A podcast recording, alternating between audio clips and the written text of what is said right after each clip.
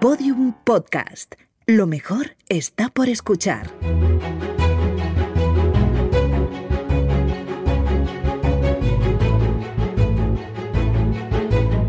Historia de España para selectividad. Un podcast de Juan Jesús Pleguezuelos.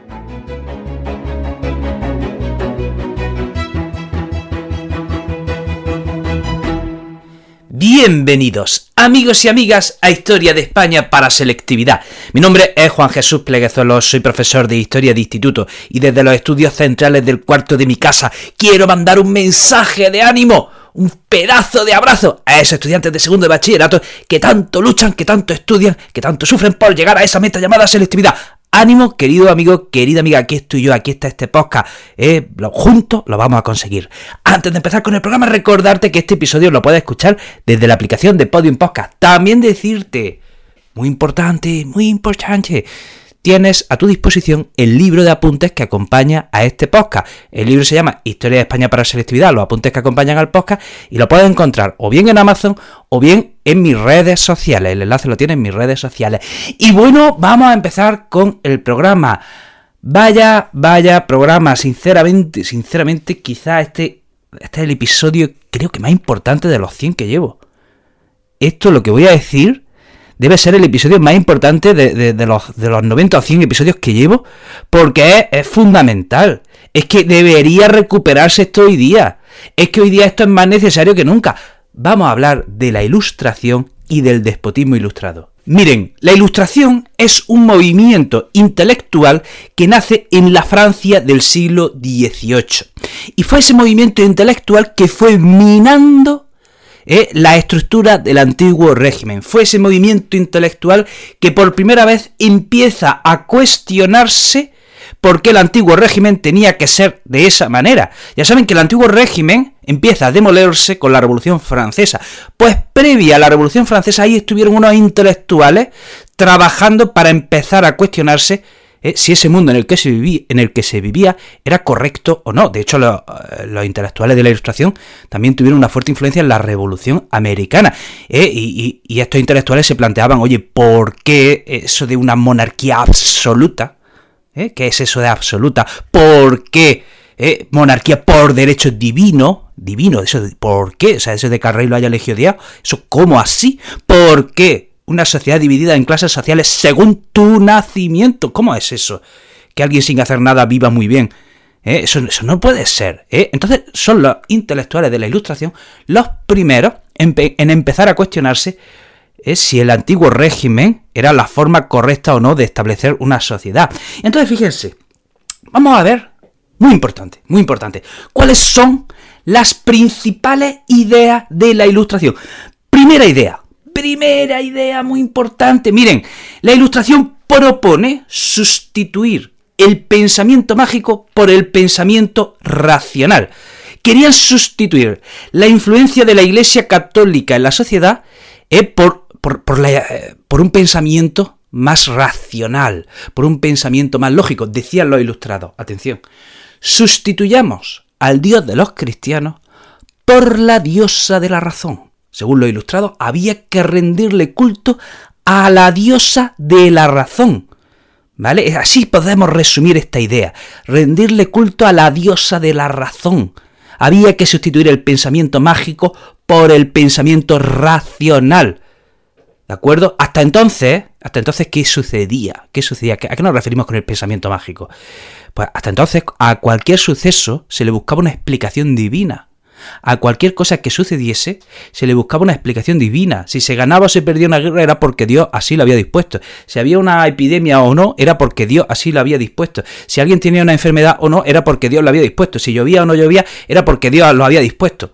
Todo tenía una explicación divina. En cambio, los ilustrados proponen ir a las causas lógicas y científicas de los sucesos si no llueve, a lo mejor es por, a lo mejor hay otros motivos. Bueno, a lo mejor no es que hay otros motivos, ¿vale? Científicos. Si hay una epidemia, hay una explicación científica. Si hay un terremoto, etcétera, etcétera, etcétera. ¿De acuerdo? Sustituir el pensamiento mágico por el pensamiento racional. Segunda idea. Autonomía del poder político frente al religioso. Hasta el siglo XVIII, bueno, y más allá del siglo XVIII, Iglesia y Estado estaban unidas. Estaban unidas en, bueno, en toda Europa. ¿De acuerdo? Iglesia y Estado eran lo mismo. Eran dos caras de la misma moneda. ¿Eh? Monarquía e iglesia iban de la mano. Iban de la mano. Entonces, decía, decía los ilustrados, que no, que no, que el poder político tiene que ser autónomo.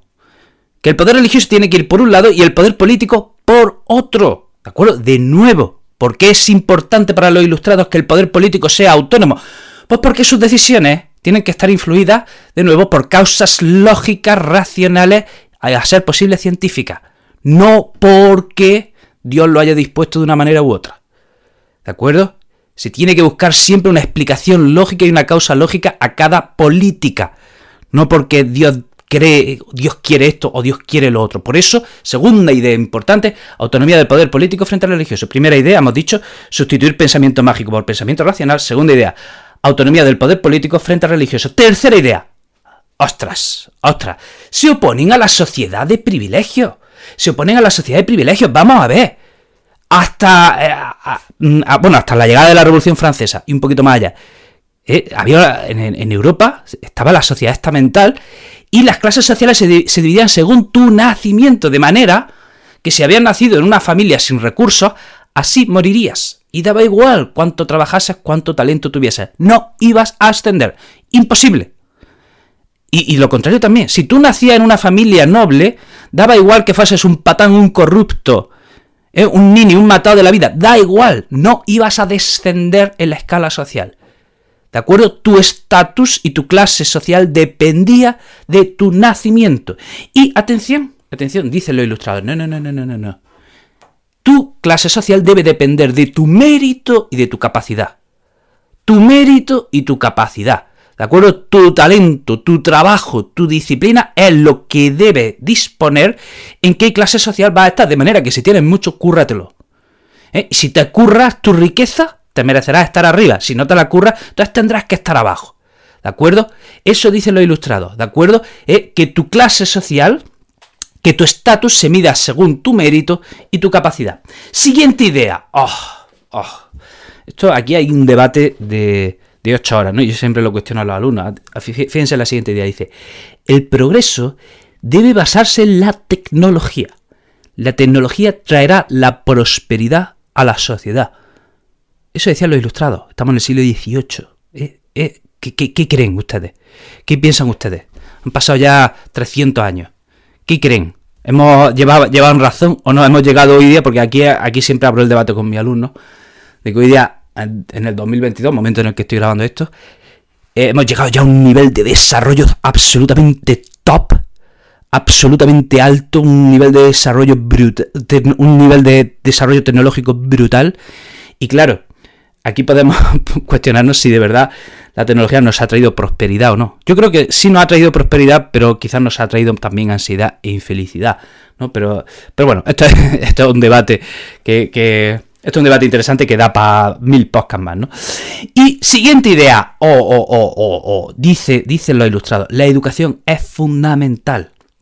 La educación es fundamental. Si queremos una sociedad donde la razón sea el eje, ¿eh? donde, donde la razón, eh, donde el pensamiento sea lógico, donde el pensamiento sea racional, si queremos una sociedad donde eh, que, demos paso a la tecnología, si queremos una sociedad donde haya un fuerte desarrollo tecnológico, necesitamos educación. Si queremos una sociedad también donde la, donde la gente pueda ascender en la clase social, necesitamos educación. La educación es fundamental.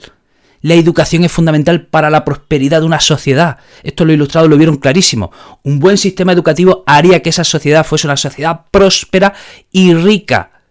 Eso lo ilustrados lo tenían clarísimo. Y fíjense lo que se llegan a inventar. Se inventan algo que podría, en su momento, podría ser algo casi utópico. Decían, bueno, vamos a ver. La educación hace prosperar a la sociedad. Bien. La educación hace que una sociedad sea próspera, sea rica, que, que la gente pueda ascender a una clase social. Bien. Eh, ¿Y si, atención, y si pudiésemos aunar todo el conocimiento del mundo, todo el conocimiento disponible hasta la fecha, y pudiésemos juntarlo en unos pocos libros? Esto que estoy diciendo en ese momento, ¿de acuerdo? Podría ser una, idea, mm, vamos, fantasiosa. ¿eh? Pero fíjense lo que se les piensa, ¿no? A un tal Diderot y D'Alembert. Eh, se le ocurre eso, juntar todo el conocimiento disponible hasta la fecha ¿eh? y juntarlo en unos cuantos libros, ¿vale? Y de ahí nace la enciclopedia. De ahí nace la enciclopedia. La idea es que si tú podías tener una enciclopedia en tu casa, significaba que tenías todo el conocimiento de, disponible hasta la fecha en tu casa y eso te iba a hacer pues, tener una vida más próspera. ¿Eh? ya saben eso que se dice, ¿no? De que el conocimiento es poder. ¿De acuerdo? ¿Eh? Y, esto, eh, los que sois adolescentes, no lo sabéis, pero preguntadle a vuestros padres.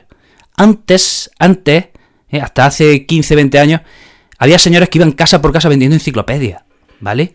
Era muy común, había gente que se dedicaba a vender enciclopedias, ¿vale? Y antes en todas las casas había una enciclopedia, y antes los trabajos los hacíamos con la enciclopedia, ¿vale? Nada de Wikipedia ni copia y pega, no, no, no, no, nos teníamos que ir a la enciclopedia, ¿vale? Y buscar y resumir y, y, reelaborar con nuestras palabras, ¿vale? Eso se hacía muchísimo antes, ¿de acuerdo? Preguntarle a vuestros padres porque eh, es una cosa interesante que ya ha desaparecido, ¿no? Ya ha desaparecido.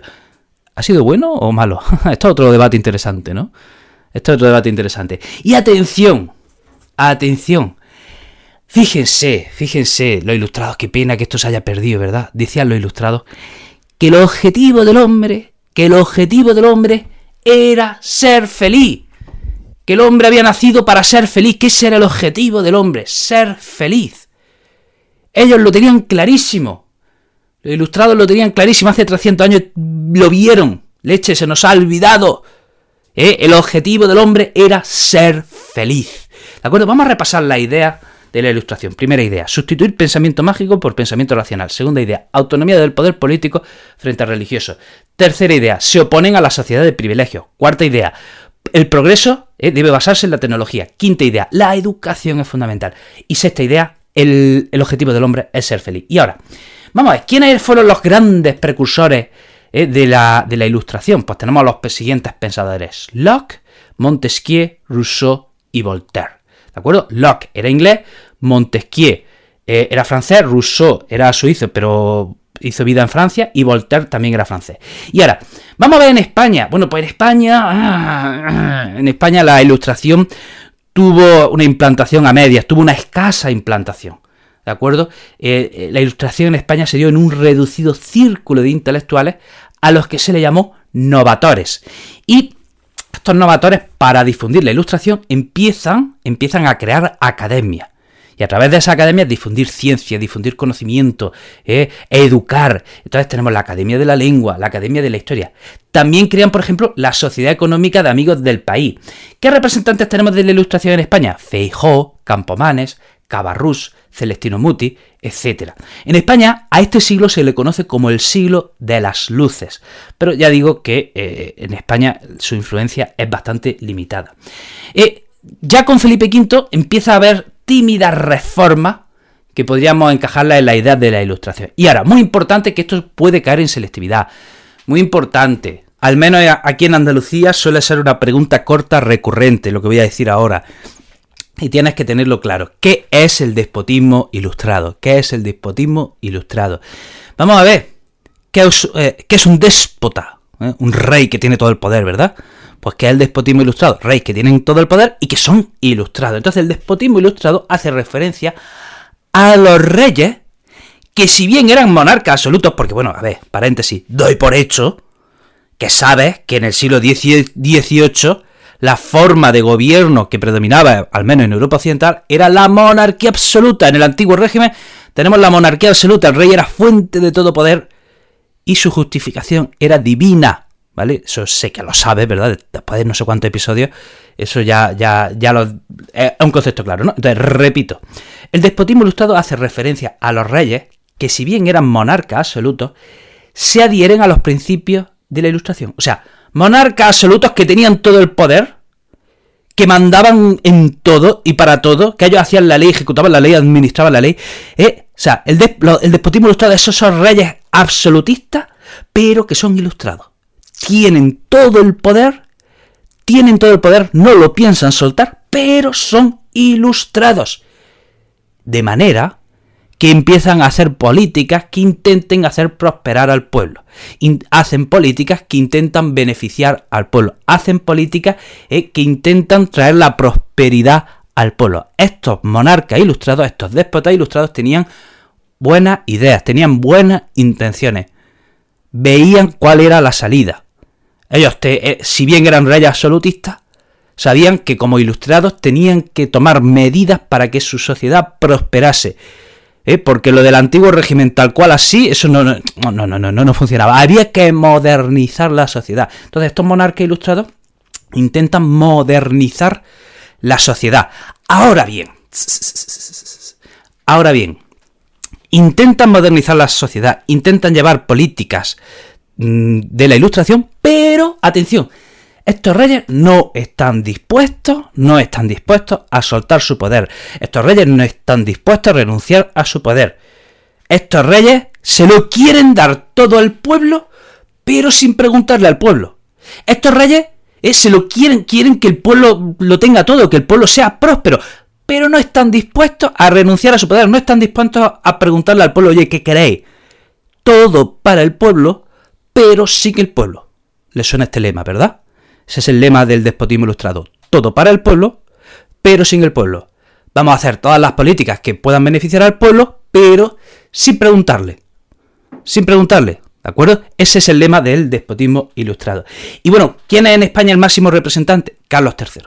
Carlos III, ¿vale? Que reina de 1759 a 1788. Y si te preguntan en selectividad por las políticas eh, del despotismo ilustrado en España, eh, te tendrías que ir al podcast del tema 8.6, Política Industrial de la Monarquía. Ahí hablamos, ahí hablamos de eh, la reforma y la política industrial de, los reyes ilustrados en España. ¿De acuerdo? Al 8.6, o sea, al... Si este es el podcast 8.7, no, perdón, este es el podcast 8.8, me estoy liando. Si este, este, este, es el podcast 8.8, busca el, post, el podcast 8.6 y ahí hablamos de las políticas industriales de los monarcas ilustrados en España. Bueno, hasta aquí el programa de hoy. Te recuerdo que tiene a tu disposición el libro de apuntes que acompaña a este podcast. Lo tienes en Amazon y lo tienes el enlace en mis redes sociales. Querido amigo, querida amiga, te mando un pedazo de abrazo y nos vemos en el próximo programa. Todos los episodios y contenidos adicionales en podiumpodcast.com. También puedes escucharnos en nuestros canales de Spotify, iTunes, iBox y Google Podcast y en nuestras aplicaciones disponibles para iOS y Android.